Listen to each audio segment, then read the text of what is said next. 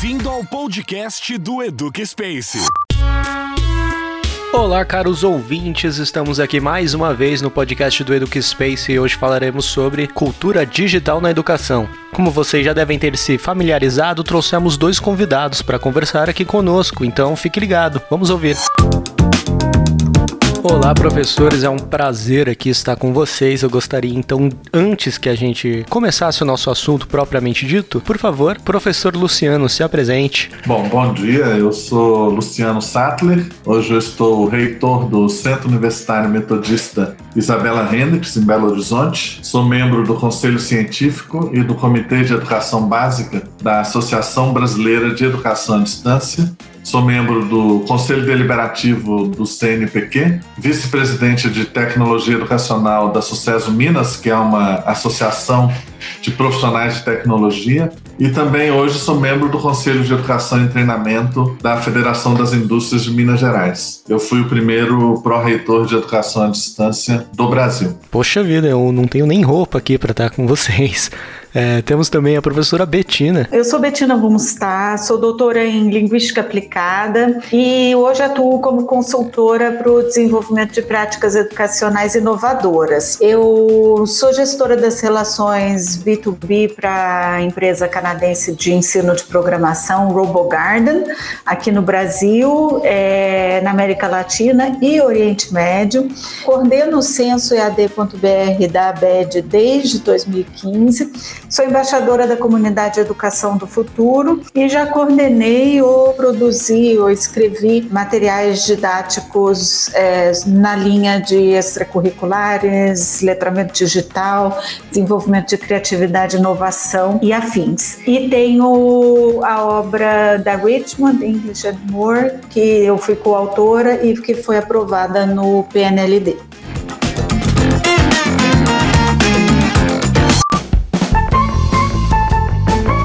Bom, eu já tô sabendo assim que o meu papel hoje aqui vai ser muito facilitado. Eu também vou aprender aqui mais com os professores do que participar, porque a professora Betina preparou todo o roteiro, ela trouxe todas as perguntas, então, inclusive ela já tem uma questão que ela quer puxar pro professor Luciano. Fique à vontade. Exatamente, Caio.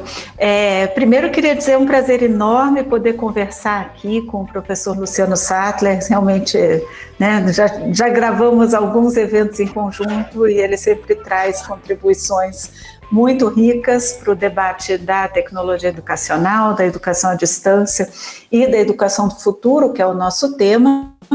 E eu queria começar por um assunto que, na verdade, está é, tá tão atual que saiu hoje no jornal uma reportagem sobre é, a OCDE, que identificou no último exame do PISA que os jovens do mundo inteiro e do Brasil especificamente, numa situação ainda pior, têm dificuldade de usar a rede para buscar informação. Tem dificuldade para identificar fato, separar fato de opinião, tem dificuldade para perceber se uma informação é enviesada e outras questões que são tão importantes para o letramento digital do mundo de hoje. Então a minha pergunta é, né, esses jovens de hoje que conhecem tecnologia tão bem a ponto de ninguém precisar ensinar a usar, né, como que liga um celular, como que usa um tablet, né? O que está acontecendo? Né? Eles sabem usar esses recursos com segurança, eles sabem obter os efeitos de comunicação desejados quando usam tecnologia, eles sabem usar a tecnologia para criar um mundo melhor. Qual é o papel da escola em termos efetivos quando se fala de uso da tecnologia? Bom, professora Bettina, é uma alegria estar aqui conversando com você. E eu sei que tudo que você me pergunta, você responderia melhor do que eu, então é só gentileza estar aqui. Mas eu creio que a BNCC foi muito feliz ao incluir a cultura digital como uma das competências a serem desenvolvidas na educação básica. Isso hoje é uma questão fulcral no mundo inteiro, como a OCDE disse aí hoje nessa, nessa pesquisa que ela publicou. Né? E lá na BNCC fala de compreender, utilizar e criar tecnologias digitais de, de informação e comunicação de forma crítica, significativa, reflexiva e ética. E aqui uma palavra que eu acho fundamental é criar. porque nós sermos usuários da tecnologia da forma como nós hoje fazemos no Brasil, inclusive no setor público, muitas vezes, nas escolas, nós pagamos por esse uso com os nossos dados. E apenas ser usuário da tecnologia significa ser dependente de quem produz essa tecnologia. E a tecnologia hoje tem um papel fundamental para a presença no mundo, atividade econômica, o emprego, o trabalho. E aí surgem questões que hoje nós já sabemos, as pesquisas demonstram, não só essa da OCDE, mas muitas outras, inclusive no contexto brasileiro, que nós estamos com problemas sérios, não apenas entre os estudantes, mas também com os professores, em questões de privacidade, em questões de desenvolver empatia no uso das redes sociais, problemas como sexting, que é esse uso das redes sociais para conteúdo sexual, conversa sexual, cyberbullying, que é, é muito pior do que o bullying tradicional, porque é, inferniza a vida das pessoas 24 horas por dia, 7 dias por semana. O stalking, que é essa perseguição no mundo é, virtual e que acaba muitas se materializando em violência no mundo físico, o uso excessivo da tecnologia, a falta de controle e acompanhamento por parte dos pais e as crianças então estão acessando coisas, informações que elas não estão muitas vezes preparadas no seu desenvolvimento, nem mental, nem emocional, psicológico, para poder entender. E aí, é claro, é a questão da selfie, que virou uma doença hoje, essa necessidade de exposição permanente, desde gente que virou fotógrafo de comida e quer postar todos os pratos que come, até gente que extrapola os limites de uma selfie, correndo, é, indo para lugares altamente arriscados para tentar gerar o máximo de acesso possível. Então eu diria que, assim, tentando resumir, não. Os nossos jovens de hoje não estão preparados para usar com segurança e de uma maneira ética a tecnologia que tem em mãos. E infelizmente nós vamos ter que assumir também que nem os nossos professores estão tão preparados assim. E aí o papel da escola nesse momento é estratégico a escola precisa se preparar, precisa formar os professores, formar os funcionários, se preparar tecnologicamente, arquitetonicamente, para que a inserção da tecnologia aconteça de uma maneira crítica, criativa e ética na vida dos alunos e das suas famílias. Interessante essa visão, né, de que a gente tem que começar pela escola, pela formação de professores, né, porque a gente às vezes fica achando que é um problema dos jovens, né, os jovens que não conseguem, os jovens que não sabem, mas para a gente ensinar, a gente também tem que se preparar um pouco, assim, muito interessante essa visão.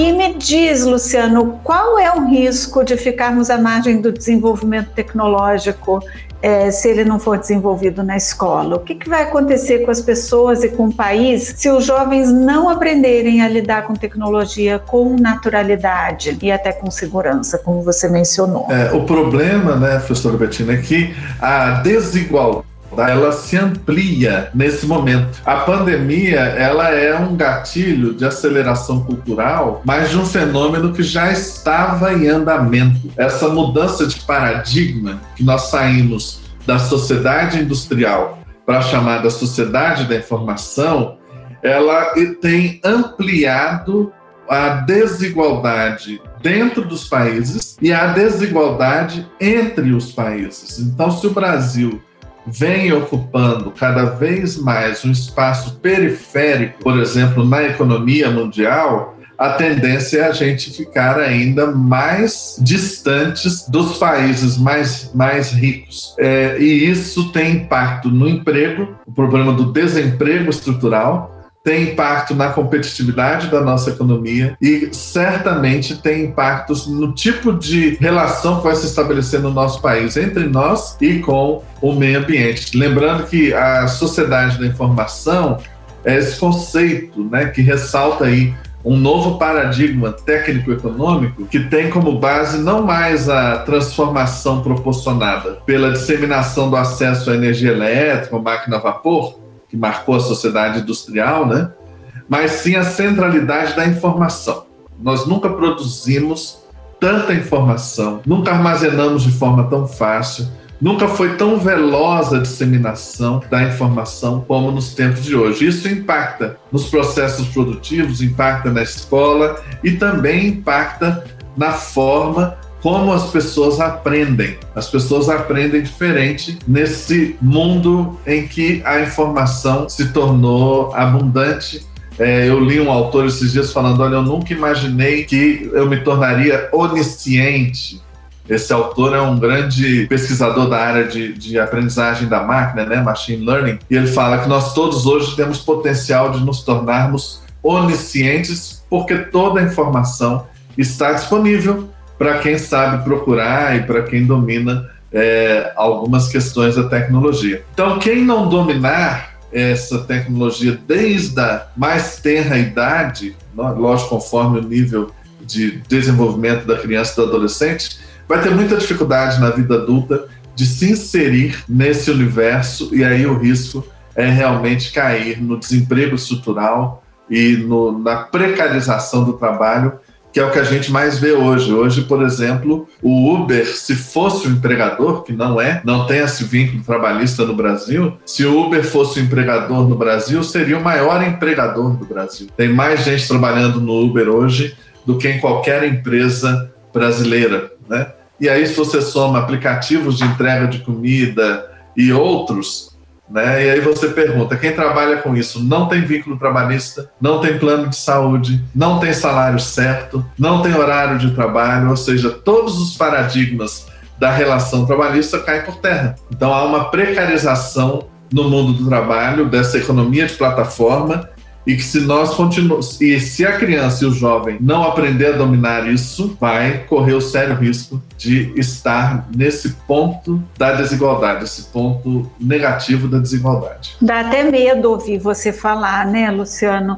E saber que não é uma questão de futuro, é uma questão que já está tão presente na nossa sociedade e que é tão urgente a gente fazer alguma coisa a respeito para não ficar tão para trás, tão desigual, né? E se a gente pensar que essa desigualdade também é entre países, às vezes a gente acha que está bem aqui no Brasil, e se for comparar com o que está acontecendo em outros lugares do mundo, a gente vai ficando para trás, para trás e para trás.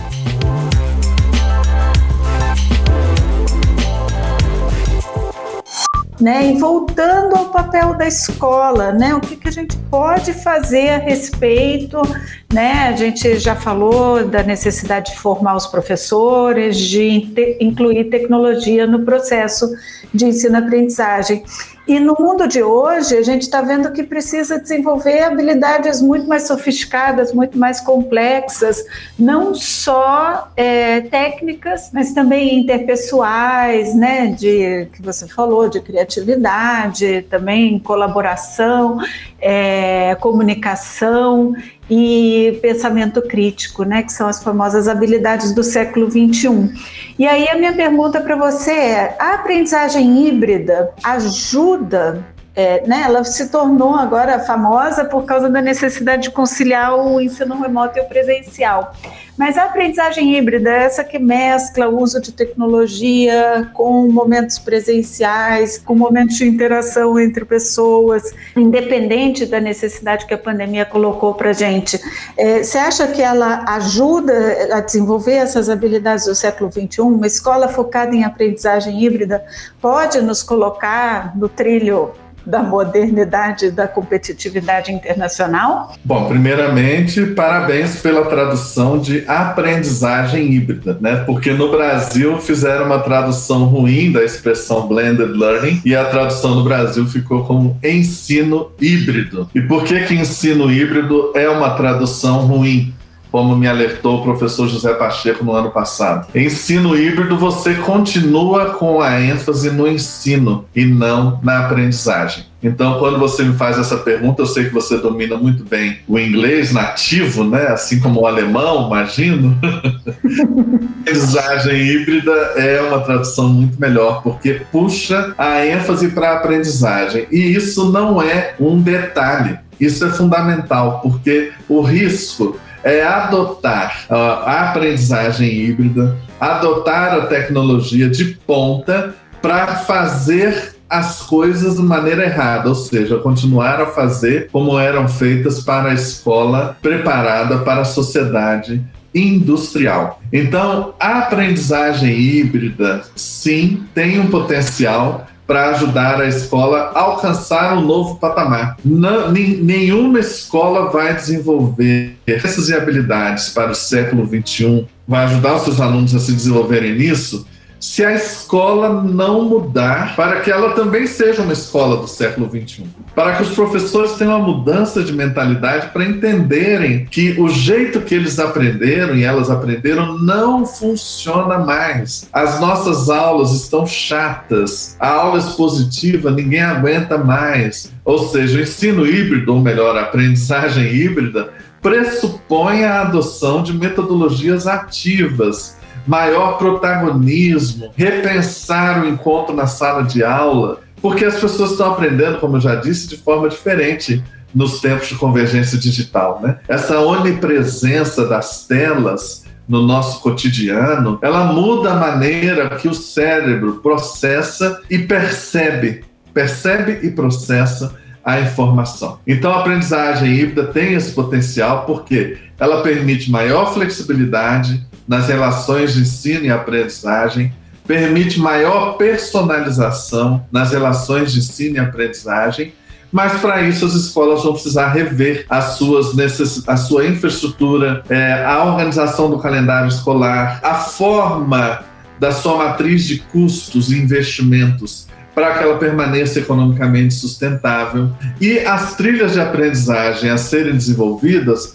vão ter que ser feitas cada vez mais de forma colaborativa. Lembrando que também, de acordo com o BNCC, nós temos aí a presença do projeto de vida e dos itinerários formativos que vão exigir da escola mais possibilidades de personalização e que faça, que traga significado para que os, os jovens adolescentes as crianças aprendem. Então, parabéns, a tradução aprendizagem híbrida é muito melhor do que ensino híbrido. Agora, nós sabemos que existem de acordo com a pesquisa que eu tenho, seis pelo menos seis tipos de ensino híbrido. Então não precisa ser uma coisa padronizada, é, não tem receita, depende do perfil da turma, do perfil do aluno, do perfil do, do, do, do tipo de conhecimento que precisa ser desenvolvido.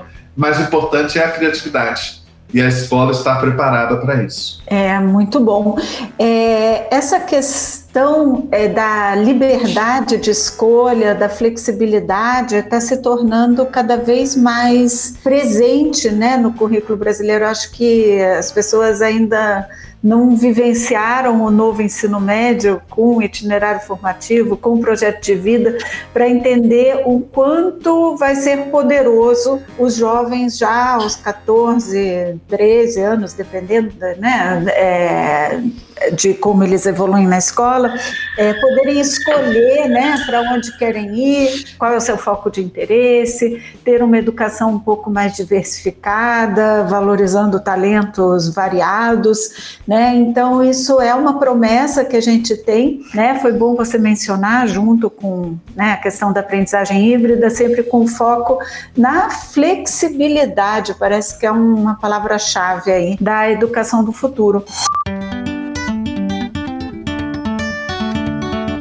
Mas eu vou um pouquinho além, né? A gente também está falando é, de uma cultura digital, de um mundo em que né, alguém inventa um aplicativo lá não sei aonde e muda até nossa forma de cuidar do emprego, né? Como você mencionou, o Uber, mas são tantos outros aplicativos que fazem parte da nossa vida, que mudam o mundo, que nos permitem nos conectar, fazer coisas. E aí já tem gente dizendo que saber programação vai ser tão importante no futuro como saber línguas estrangeiras hoje. E eu gostaria de saber se você concorda com isso e como você vê né, a vantagem de ensinar programação para todo mundo? Você acha que isso deveria ser uma oportunidade que todo jovem deveria ter? É uma possibilidade que o jovem teria para entender melhor o mundo em que está inserido, para melhorar seu pensamento crítico né, sobre é, a cultura digital? Vai dar mais oportunidade de emprego? Vai nos colocar na economia global? Vai ajudar a mudar o mundo? Né? Quem sabe programação tem esse poder? Talvez, professora Bettina, hoje não seja o melhor dia para responder isso, porque eu acabei de ler um livro hoje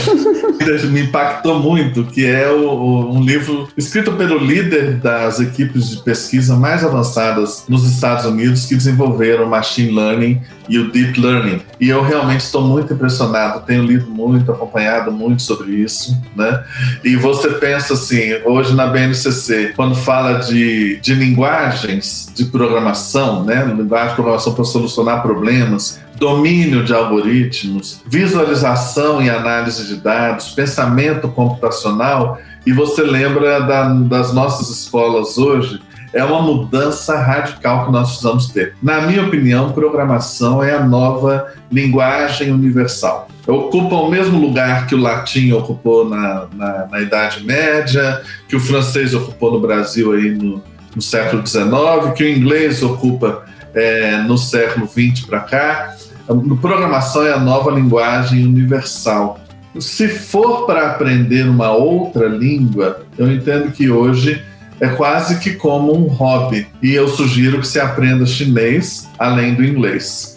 Por que, que eu digo como hobby? Porque os tradutores automatizados, potencializados pelo machine learning, estão cada vez melhores. Então eu tenho a impressão que muito em breve não é coisa de futuro, assim. Eu estou falando em menos de cinco anos, nós vamos ter algo em mãos que você vai poder viajar para qualquer lugar do mundo, qualquer língua, e haverá uma tradução simultânea do que você fala e do que você ouve. Então, aprender outra língua vai ser muito mais assim por uma questão de desenvolvimento mental, por uma cortesia que você vai fazer, do que propriamente por uma necessidade. Agora, a programação, sim. Quem não souber pelo menos o básico da programação e o que ela é capaz de fazer, vai estar muito fora do mundo do trabalho aí, especialmente quem tem menos de que 20, 25 anos hoje, eu diria que isso é obrigatório, né? Para quem já passou um pouco dos 30 anos, igual você e eu, talvez a gente tenha que aprender o, o uso da programação, o que, que ela pode fazer por nós. Agora, programar mesmo, eu diria que é mais obrigatório mesmo. Seria desejável para nós, mas é obrigatório para quem tem menos que 25 anos. E aí, de novo, a gente entra na questão pra, que você precisa deixar de ser usuário de tecnologia e precisa ser produtor de tecnologia. Então, eu diria que programação é sim a nova linguagem universal que tem que ser aprendida por todas as crianças e adolescentes. É, e aí a gente volta para aquela tua primeira questão dizendo que temos que formar os professores, né? E aí o ciclo fica ainda mais complexo. Imagina como vai ser a tarefa de ensinar programação para todos os professores, para eles poderem trabalhar com os alunos. Talvez a gente vá precisar aí de alguma ajuda tecnológica também para ajudar o, o professor a ensinar sem precisar aprender, né? Que nem eu e você que já passamos dos 30, é, é, talvez seja pedir demais da gente aprender programação programação, mas para os jovens, certamente, hoje é uma habilidade que ultrapassa fronteiras, que você consegue, né, onde a gente está vendo mais roubo de cérebros, leilão de cérebros internacionais, você não precisa saber a língua do país onde você vai trabalhar, mas eles estão recrutando os melhores programadores.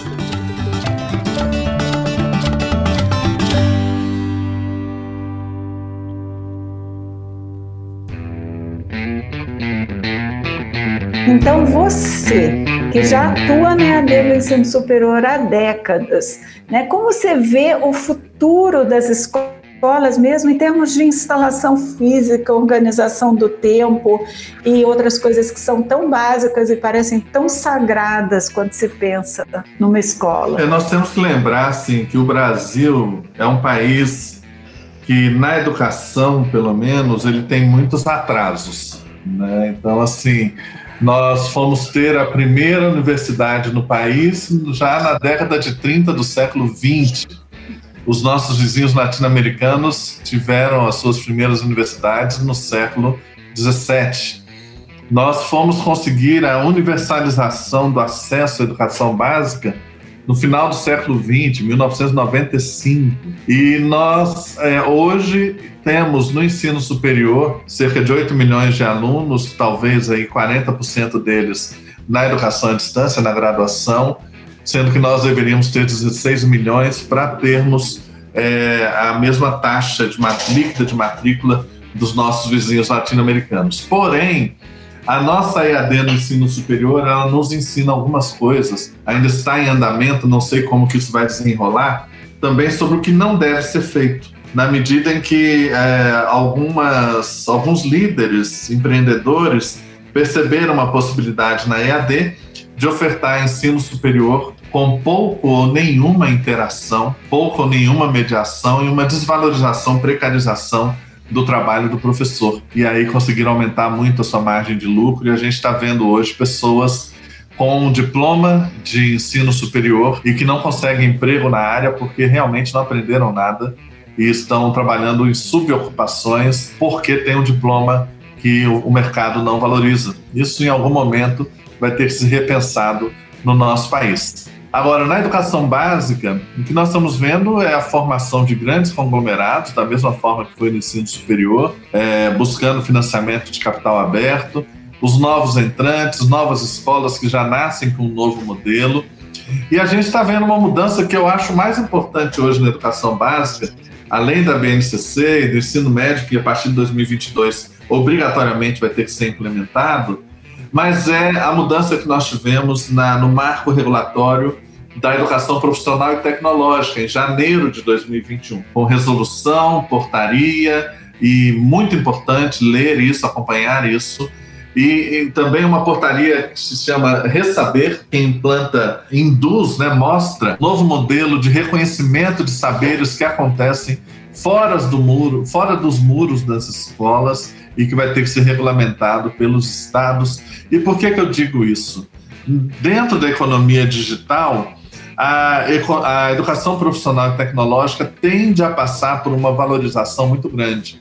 Então, aquilo que no nosso país sempre foi é, algo meio que, digamos assim, algo que era considerado para famílias mais empobrecidas, vai passar por uma valorização muito grande educação profissional e tecnológica, especialmente com a incorporação do, do, do ensino técnico no ensino médio, a ampliação da carga horária, e isso gerar certificações intermediárias e aí a própria ideia do ressaber. Então, trazendo isso junto com a carga à distância que foi liberado, de 20% no, no, no, diurno, até 40% no noturno e 80% no educação de jovens e adultos, parece sair uma resolução hoje também a respeito disso, nós temos uma mudança radical. E temos a possibilidade de uma mudança radical. Então, para quem é novo, quem começa hoje, é mais fácil já nascer com uma cultura organizacional e uma organização de tempos, espaços, capacitação, tecnologias de atividade meia, atividade fim, já dentro dessa nova lógica. Agora, quem já, já é escola há muito tempo vai ter que acelerar e aprofundar, se repensar para lidar com esse novo tempo. Então, você falou a palavra futurista, viu, professora Betina? Esse futurista é de seis meses, porque é 2022 que nós estamos falando. Isso aí. Nós estamos conversando aqui, já é junho de 2021. Então é, não é um futuro distante, é um futurismo de seis meses que a gente precisa correr atrás para esse novo tempo.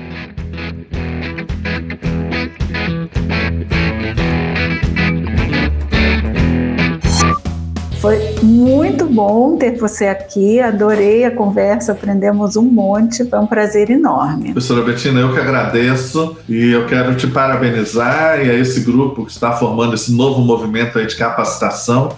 Capacitação é a palavra-chave. Mudança de mentalidade é a palavra-chave. E se os professores, professoras, gestores escolares puderem contar com gente como você, como Fernando Furuno e outros e outras, com a sua competência, a sua inteligência, vai dar uma acelerada muito boa nessa mudança que todo mundo precisa ter. Então, parabéns e muito obrigado pela oportunidade.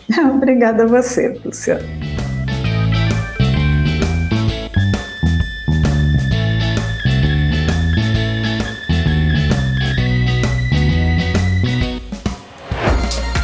Produzido pela B42. Este foi o podcast do Educa Space.